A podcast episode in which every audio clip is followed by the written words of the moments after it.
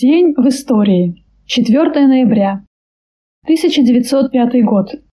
4 ноября 1905 года был растерзан толпой казаков и черносотенцев первый русский рабочий революционер, большевик Федор Афанасьевич Афанасьев.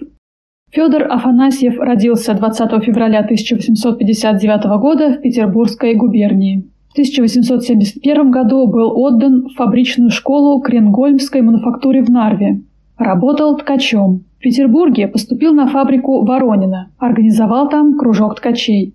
Первая маевка петербургских рабочих в 1891 году была организована в значительной мере усилиями Афанасьева. Он был одним из тех четырех рабочих, которые произнесли на этой маевке знаменитые речи, неоднократно перепечатывавшиеся за границей и в России. Весной 1891 года Афанасьев переехал в Москву. Там он поступил ткачом на фабрику Филонова, а затем на фабрику Прохоровской мануфактуры.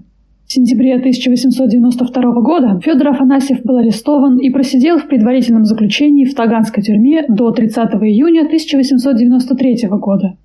4 февраля 1895 года он был посажен в петербургскую одиночную тюрьму «Кресты» для отбывания годичного тюремного заключения. В августе 1897 года Афанасьев поселился в Иваново-Вознесенске и около двух лет провел там в работе по организации ткачей в Иванове и Кохме.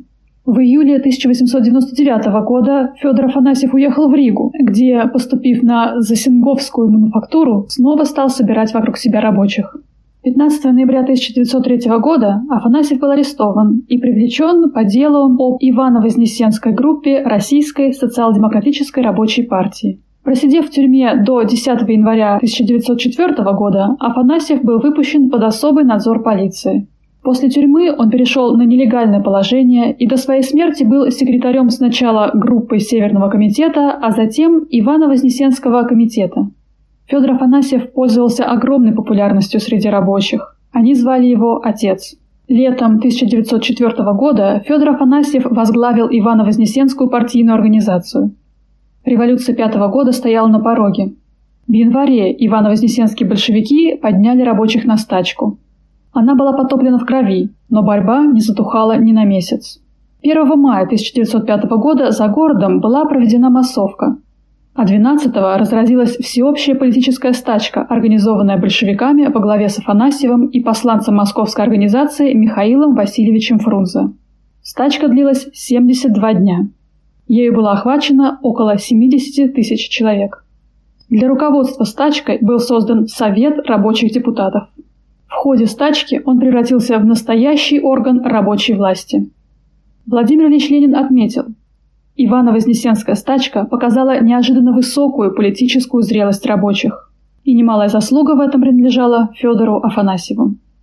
В дни Октябрьской всероссийской политической стачки тысячи рабочих Ивано-Вознесенска, руководимые большевиками, вышли на улицы города с лозунгами «Долой самодержавие! Да здравствует революция!».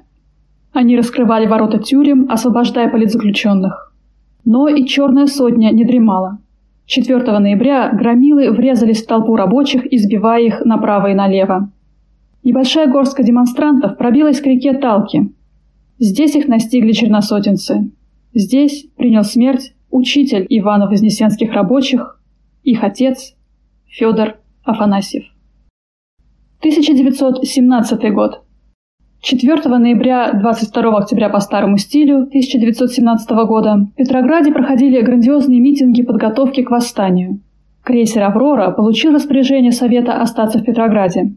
Военно-революционный комитет Петроградского совета объявляет о том, что признаются действительными лишь утвержденные им приказы. 4 ноября 22 октября по старому стилю 1917 года в Царицыне под руководством большевиков состоялась демонстрация рабочих под лозунгом «Вся власть Советом». 4 ноября 1917 года на съезде 5-й армии в Двинске избран исполком армии, возглавляемый большевиками. 1923 год. 4 ноября 1923 года основана Коммунистическая партия Норвегии – 1956 год. 4 ноября 1956 года началась операция под кодовым названием «Вихрь» по подавлению контрреволюционного мятежа в Венгрии. в страну были введены советские воинские части под общим командованием маршала Георгия Константиновича Жукова. Надо помнить, что во время Великой Отечественной войны венгерские подразделения воевали против Советского Союза на стороне Гитлера. Предпосылкой и катализатором венгерских событий стал 20-й съезд КПСС 14-25 февраля 1956 года и доклад Хрущева о культе личности и его последствиях, и в большей степени резолюция от 30 июня о преодолении культа личности и его последствий. Процесс реабилитации жертв внутрипартийных репрессий, бывших хартистских офицеров и чиновников, зажиточных крестьян и некоторой части интеллигенции довольно быстро перерос в стремление вывести Венгрию из сферы влияния СССР. Антисоветское выступление началось со студенческих волнений в Будапеште 23 октября с требованиями демократизации и предоставления свобод, устранения от руководства и управления страной сталинских ставленников, упразднения полиции госбезопасности и вывода советских войск. Отдельным группам радикально настроенной молодежи удалось завладеть несколькими складами с оружием, были предприняты попытки захватить здание национального радио. В течение ночи начались бои на улицах Будапешта. Группы повстанцев стреляли из засад по советским танкам, провоцировали танкистов на применение тяжелого танкового оружия. 25 октября произошла очередная провокация, получившая название «Кровавый четверг», когда в демонстрантов и советских танкистов, находившихся у здания парламента, начали стрелять с крыш, прилегающих к площади здания парламента. 26 октября Оправившись от первоначальной растерянности, венгерская армия и силы безопасности начали ликвидацию очагов мятежа в стране. 27 октября на улицах главных городов появились военные патрули. Однако 28 октября премьер-министр Венгерской Народной Республики Имре Нать объявил о прекращении огня и придал легитимность созданным по всей стране мятежниками органам власти, так называемым Ревкомом и Советом. Нать охарактеризовал мятеж как народно-демократическое движение и выдвинул требования об отводе советских войск от столицы и начале переговоров о полном выведе войск. Этим недальновидным заявлением он поставил страну на грань гражданской войны и спровоцировал дальнейшие события. К 30 октября начался террор против сторонников социализма, сотрудников госбезопасности, военнослужащих и полицейских со стороны легализованных мятежников – Очевидные зверства в отношении венгерских и советских коммунистов и военных вызвали в СССР серьезное возмущение. 31 октября советское руководство приняло решение о применении войск в Венгрии, согласовав это решение с лидерами Китайской Народной Республики и Югославии. 1 ноября Нарушая положение действующей Конституции Венгрии, Имре Надь объявил страну нейтральной, заявив о выходе страны из Варшавского договора и потребовав от ООН ее непосредственного вмешательства.